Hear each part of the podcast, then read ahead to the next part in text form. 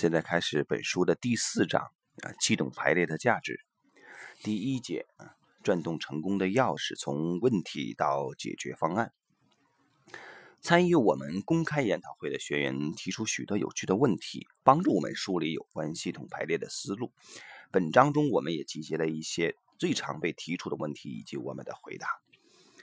转动钥匙啊，有人问：我能借由一次排列就化解企业的问题吗？回答：呃，排列并非魔药，它比较像一把用来开门的钥匙。可是，如果开了门以后又马上左顾右盼让门合上，那效果就不大了。你必须一直拿钥匙开门，看向门后的房间。解决之道的画面宛如通过敞开的门对房内惊鸿一瞥，你可以看到，啊。当这个情况没有问题的状态，也能看到事情可以怎么样。同时，你自己知道，啊，还没走到哪里，还没达成你想要的状态。你的收获是你对目标有了清晰的画面，因为你知道解决方案看起来是什么样子。重要的是，在心中有意识的记得这个画面，再去进行日常的工作。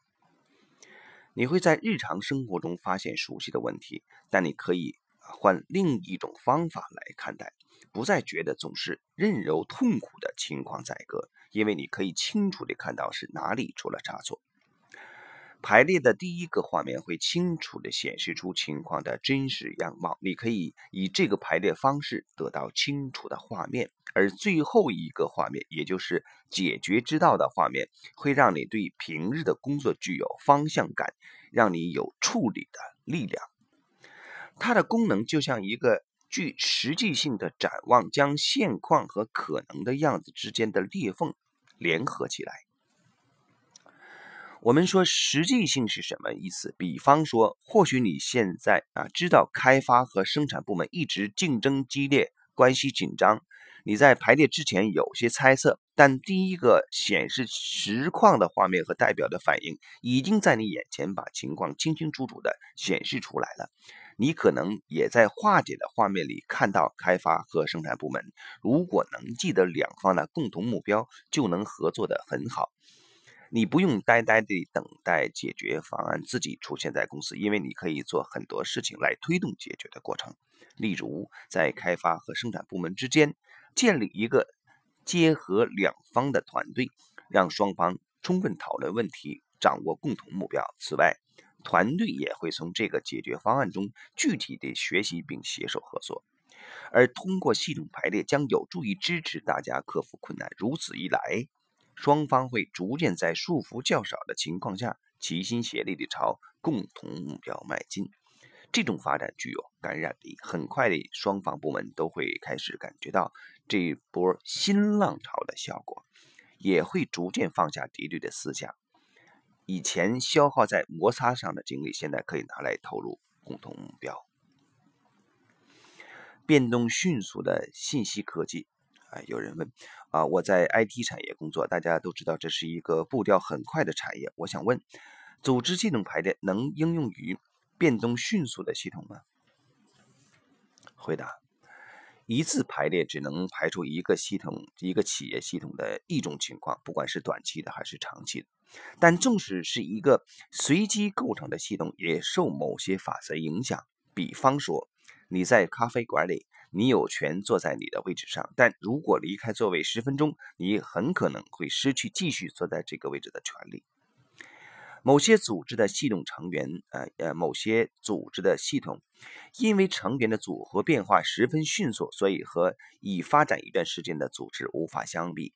而 IT 产业的变化速度之快。带来一种镜花水月之感，没有人做长期思考，人与人之间也缺少连接，人们需要完全和绝对的灵活。于是，为了公司好，他们必须有放弃拥有人际连接的心理准备。灵活，这个这个灵活是这个时代的神奇资源，但是在它漂亮的外表下，却隐藏着这个时代最大的难题之一。它需要能适应全球。各种方向、各种目的的人力，今天是慕尼黑，下周在新加坡有项目，然后在纽约待两个月等。人们不断飞来飞去，重要的个人往来总是。不停变动，我们简直无法建立古典的系统架构。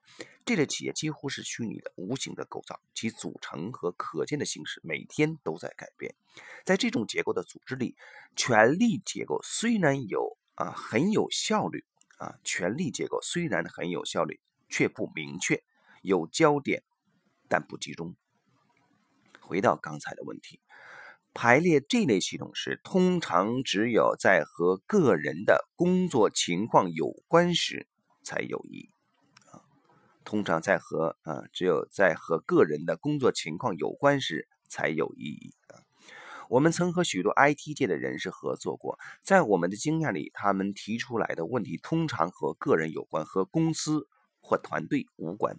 例如，这间公司适合我吗？什么对我的职业生涯最重要？由于归属感对公司的依附感与忠心，鲜少有人提及。这样，在全球飞驰、单打独斗的高科技人士不禁心生疑惑：哪里能让我有归属感呢？我是否和哪里的人有所连结？还是我是无依无靠的不断飘荡？对我而言，其他人是否就像不管在美洲、欧洲还是亚洲看起来一样的连锁旅馆，可以随替随意替换呢？对于这种性质的个人问题排列也很有用，也很有意义啊！通过基贝德和斯巴尔发展出的系统结构排列，我们以此处理过人际职场目标问题或困境的问题，并有极佳的收获。进行这类排列时，你可以清晰的看到什么是呃是什么阻碍你达成目标，你必须启动什么资源等等。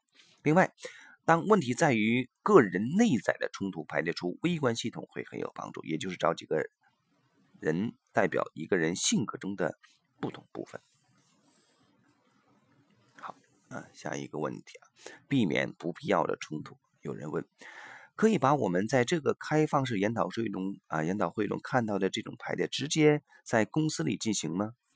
回答可以，这是可能的。不过呢，或许会和开放式研讨会有不同的情况与需要。在研讨会上的我们和公司平常的事务有些距离，你不认识大多数的学员，彼此也没有相同的过往。就算你和朋友一起参加，你表达个人感觉的意愿也会比在工作场合大得多。在公司要顾虑很多层面的关系，有些事情或许会让人难堪。你可能会担心，如果像在这里一样这么直接而诚实的对老板讲话，会有不愉快的后果。为了避免挑起不必要的争端，我们和公司里用的程序和开放式研讨会不一样。例如，用排列处理议题，而非针对个人。如果不行，我们就让几个不同的代表轮流站在某个人的位置上，这会让我们有更宽广、更全面的概念。从代表们的反应可以立刻理清是否有人把个人的偏好或敌意掺杂在角色里。当一个人为了礼貌、安全或为他人着想排排出表面上融洽的排列，画面就被美化了。当代表遵照的是自己的意见，而不是感官的觉察，你得到的画面也会很空洞，没什么能量。有趣的是，这类画面不会发挥有意义的影响，代表会耸耸肩，几乎感觉不到什么。当我们在公司内部进行排列，遇到这种情况时，我们会换另外一种程序。或是改成用一对一的私人个案处理。好，这一节就先到这里。